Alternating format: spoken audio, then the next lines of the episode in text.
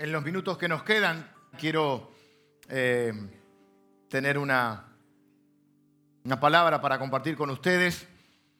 Eh, el domingo que viene probablemente concluyamos la serie que estamos haciendo, que justamente se llama Nunca caminarás solo.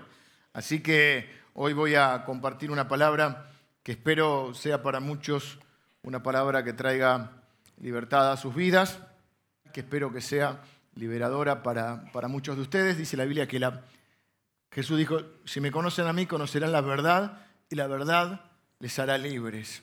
Y eso quiero compartirles en el día de hoy, en estos poquitos minutos que nos quedan. Luego, antes de ir, generalmente, bueno, la mayoría iremos a celebrar el Día de la Madre. Dice la Biblia que una vez que Jesús terminó de, de cenar con los suyos, la noche que fue entregado, antes de ser arrestado, Jesús, eh, luego de la cena, toma eh, una fuente con agua, toma una toalla y comienza a lavar los pies de sus discípulos. En un acto, eh, como, hay que enseñar, se enseña con el ejemplo, no hay otra manera. Y Jesús les está enseñando, el que quiere, no hay problema que alguien quiera ser primero en el reino de Dios. No hay problema que alguien quiera ser importante en el reino de Dios. La diferencia son los, los valores en el reino de Dios. Y en el reino de Dios el importante es el que sirve. Y entonces él hace la tarea más, eh, la que nadie quiere hacer, ¿viste? Como si hay que limpiar los baños.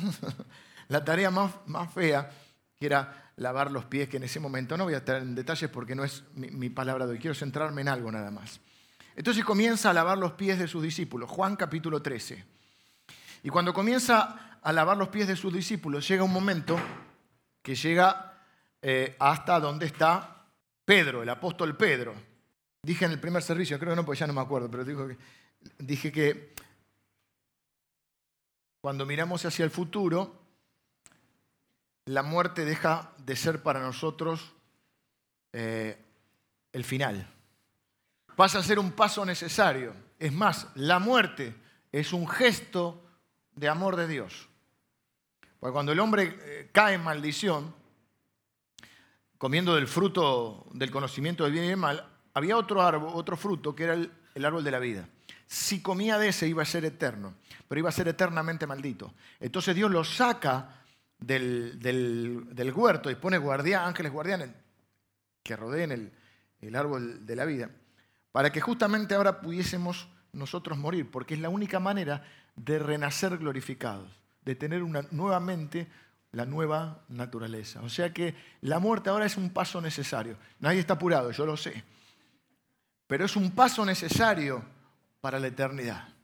Así que es un gesto de amor de. Pero bueno, no es el tema. Quiero compartir esto, me quedan muy poquitos minutos. Dice la Biblia entonces que él está lavando los pies de sus discípulos y en un momento llega al apóstol Pedro. El apóstol Pedro tiene la característica que tenemos muchos de nosotros, que queremos decirle a Dios lo que tiene que hacer. ¿no? Entonces vino a Simón Pedro y Pedro le dijo al Señor, Señor, ¿tú me lavas los pies? Sí, Pedro, tengo una, a ver, vamos, tengo una fuente, tengo agua, tengo una toalla, estoy, no hay que ser muy, muy perpicaz, ¿no? Tú me lavas los pies. Respondió Jesús, le dijo, lo que yo hago, tú no lo comprendes ahora mas lo entenderás después. Claro, lo que pasa con muchas cosas en nuestra vida que Dios hace, en el momento no las entendemos. A veces hasta nos negamos o nos enojamos con Dios o dudamos y las entendemos cuando pasa el tiempo, cuando miramos para atrás en eso que llamamos retrospectiva. Hay cosas que no las vamos a entender nunca. También hay que entender eso. Porque Dios es Dios. Y nosotros podemos preguntar, Dios, ¿por qué? Y bueno, Dios a veces eh, explica por qué y a veces no, porque para eso es Dios. Y nadie puede entender a Dios. La Biblia dice, ¿quién entendió la mente de Dios? Nadie. Entonces hay cosas que no vamos a entender, pero hay otras que sí. Las entendemos cuando el tiempo pasó. Entonces el Señor Jesús le dice, porque Pedro va a entender esto después y va a ser un gran predicador del, Evangelio. Pedro, vos no lo entendés ahora, pero un día lo vas a entender lo que estoy haciendo. Quiero ver qué está haciendo el Señor. Esto es una metáfora de la salvación, una figura de la salvación, la limpieza de nuestra vida. Entonces Jesús viene a, lavarlo y Pedro, le dijo, no me lavarás los pies jamás. Jesús le respondió, si no te lavare, no tendrás parte conmigo. Opa, se puso tensa la conversación. Le dijo Simón Pedro, Señor, no solo mis pies, sino también las manos y la cabeza. Pedro era así. No me lavarás jamás. Si no te lavo no tenés parte. Lávame todo. No te pongas dramático, Pedro. Eso no pide nada más. A veces nos vamos así los extremos, ¿no? Voy a ir a las naciones a predicar el evangelio, te pasa algo, no, Dios no me, se te pinchó una, una cubierta nada más. Ay, Dios ya no me quiere, se olvidó de mí. Pero quiero que hagamos énfasis en esto, porque Jesús entonces, entre paréntesis limpió, lavó los pies de Judas, eh, en este caso viene a lavar los pies de Pedro. Y quiero hacer foco en esto. Muchos cristianos, muchos de ustedes, tienen fe para creer que Dios los ha perdonado pero no están tan claros en que Dios, además de haberlos perdonado, los ha limpiado. Por eso hay muchos cristianos, como le pasaba a Pedro, que saben que Dios los perdona, pero no saben que Jesús también los limpia. Y hay muchos cristianos que arrastran cargas en su vida. La carga de la culpa, la carga de la vergüenza. Se pueden sentir sucios, se pueden sentir indeseables, se pueden sentir indignos, se pueden sentir eh, malos, ah, lo que yo hice es muy malo, se pueden sentir impuros. Y si se sienten así es por una de dos razones. Número uno, porque han hecho algo muy malo, o que consideran ustedes muy malo, o muy sucio, o muy impuro, muy desagradable, y entonces son esas personas que dicen yo no me voy a perdonar. O se lo perdonan, entienden que Dios los perdonó, pero aún siguen cargando con un sentimiento de, si puedo inventar una palabra, inadecuación. Se sienten inadecuados, se sienten que no cuadran, se sienten eh, indignos, se sienten sucios, se sienten, no, no, no, pero sí, Señor me perdona, pero usted no sabe. Así que número uno, una de las razones por las cuales uno puede sentirse así es por lo que uno hizo. Número dos, la segunda razón por la que yo puedo sentirme impuro, indigno, sucio, inadecuado delante de Dios, es por lo que alguien hizo contra mí. De lo cual no soy culpable, pero extrañamente en un proceso psicológico que no, sé, no lo voy a explicar, ni lo entiendo, ni lo voy a explicar ahora, ni, es el, tema de hoy. Muchas veces uno carga con una culpa de algo que no hizo.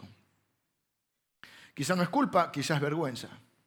Quizá no es vergüenza, es eh, un sentimiento de impureza, de indignidad.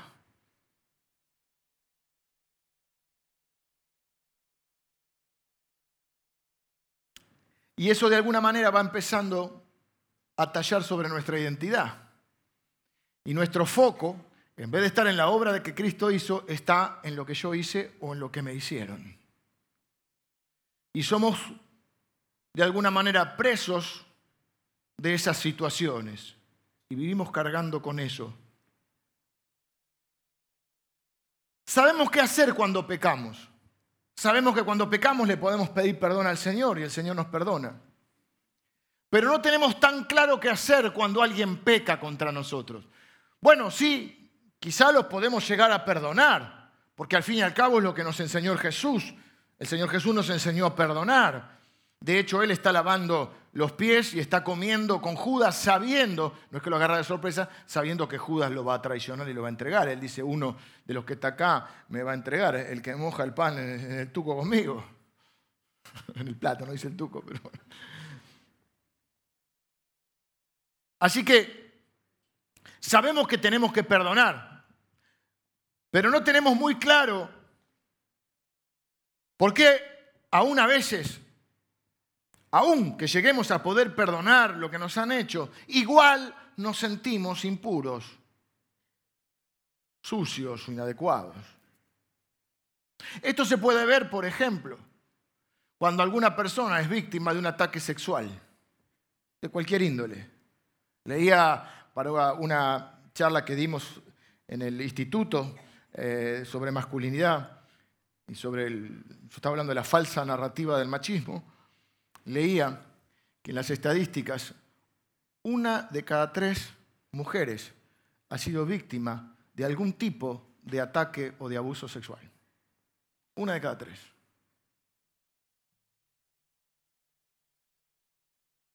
Y no estoy, este, eh, cuento esta estadística, pero acá estamos hablando de hombres y mujeres. ¿no? no estoy haciendo esta distinción. Pero ¿qué quiero decir con esto? Esto es lo que quería ir. Fíjense cómo está ese sentimiento de sentirse así, que la persona o la víctima de un ataque de este tipo, un ataque sexual, lo primero que quiere hacer es ir a bañarse, es ir a ducharse, porque quiere sentirse limpio, porque se siente sucio. Y muchos cristianos todavía cargamos con este sentimiento. Creemos que Dios nos ha perdonado, pero no estamos tan conscientes que Jesucristo no solo nos ha perdonado, sino que también nos ha limpiado. Y eso es lo que le quiere enseñar a Pedro. Algunos de ustedes, como Pedro, han tratado de limpiar sus vidas ustedes mismos. Es lo que dice Pedro. Sé que no estoy limpio, pero eh, déjame que, que yo me voy a limpiar. Tú no me vas a lavar. Están tratando de limpiar sus vidas y de esa manera no se dan cuenta que no están permitiendo que Jesucristo limpie sus vidas.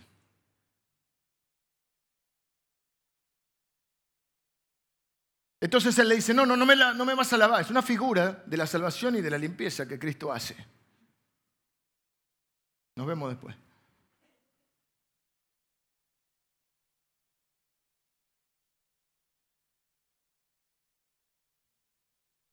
Jesús le dice, no, vos no te podés limpiar. Para eso estoy yo. Para eso vine.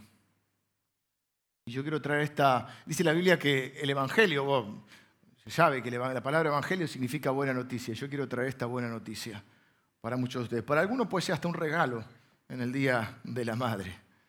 La buena noticia es que Jesucristo no solo perdona tus pecados, sino que Él te limpia de todas las injusticias.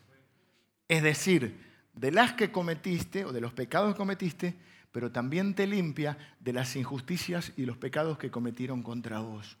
No porque seas culpable, sino porque te seguís sintiendo inadecuado o inadecuada, sucio o sucia, indigno.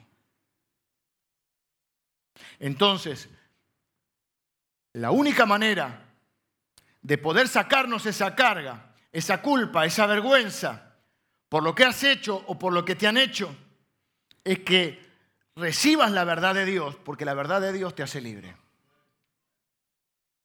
Así que yo voy a mostrarte ahora la verdad de Dios, porque quiero que esa verdad te haga libre. Primera de Juan. Hace un rato leímos Juan, el Evangelio. Ahora leemos una de las cartas de Juan. La primera dice en el capítulo 1, versículo 9.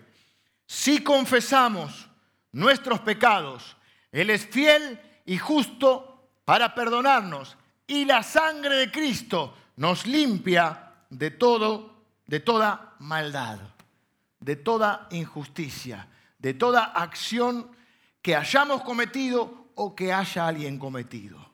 Por eso dice toda maldad, no aclara.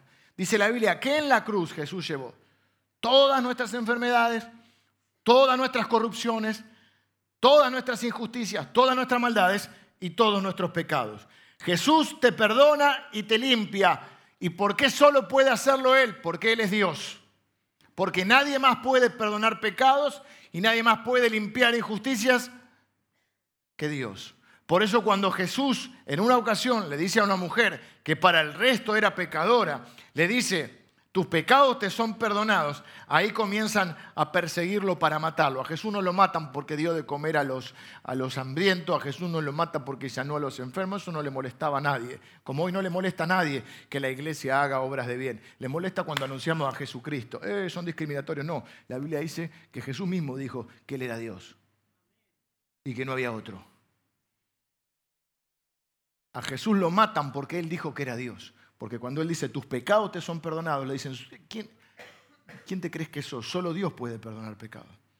Entonces yo quiero decirte que el Evangelio, la buena noticia, no es que Jesucristo solo te, te. Por supuesto Jesús perdona todos tus pecados, pero Jesús también te limpia. Para que puedas tener una relación limpia con Dios, para que puedas tener una relación limpia con tu esposo o con tu esposa, para que puedas tener una relación limpia con cualquier otro ser humano, para que puedas tener una, una relación sana con tu pasado y lo puedas dejar atrás.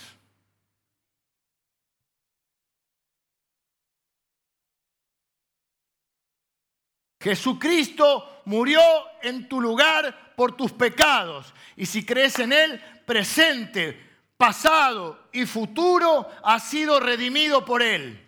Estás limpio y perdonado en Cristo. Tu identidad ya no es la de pecador. Si bien hemos sido pecadores, ya no soy quien era. Puedo tener pecados, para eso confieso mis pecados y Dios me perdona. Pero mi identidad ya no es más la de pecador, ya no es la de más la de malo o la de sucio o la de indigno. Mi identidad ahora es la de hijo de Dios, redimido y comprado por la sangre de Cristo, perdonado y limpiado. Tan radical es el cambio que hace Jesucristo en nuestras vidas, que la Biblia dice que si alguno está en Cristo, que significa alguno ha puesto su fe en Cristo, ha recibido a Cristo, es una nueva persona. Las cosas viejas pasaron y todas son hechas nuevas. La verdad de Jesucristo te hace libre. Libre de tu pecado, libre de los pecados que cometieron contra vos, libre de tu pasado, libre de tu culpa, libre de tu vergüenza, libre de tu dolor. Pero por la fe, como hemos recibido el perdón, por la fe tenemos que recibir la limpieza de Dios. Así que hemos sido purificados de toda injusticia. Quien fuiste no es quien sos ahora en Cristo.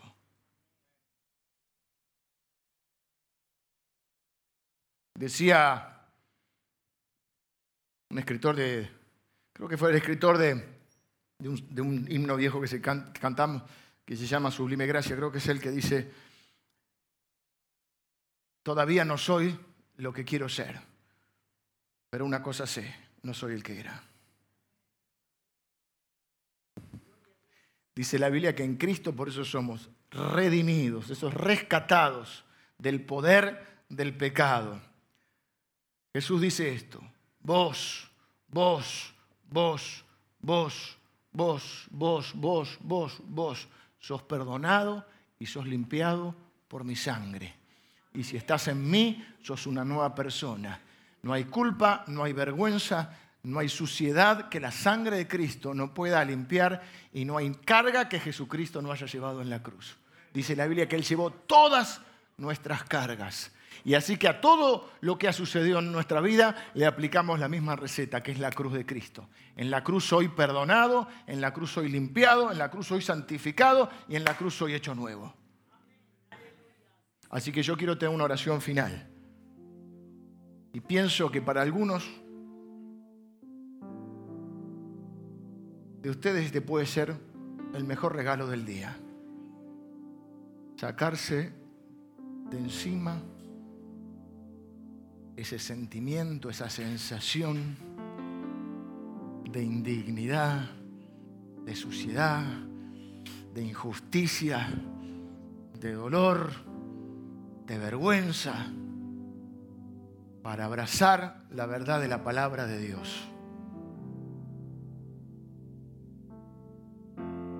Jesús dijo, los sanos no tienen necesidad de médicos yo vine, no vine a buscar a los sanos, yo vine a buscar a los enfermos. Y algunos tienen el corazón enfermo y hoy Dios lo quiere sanar con su palabra.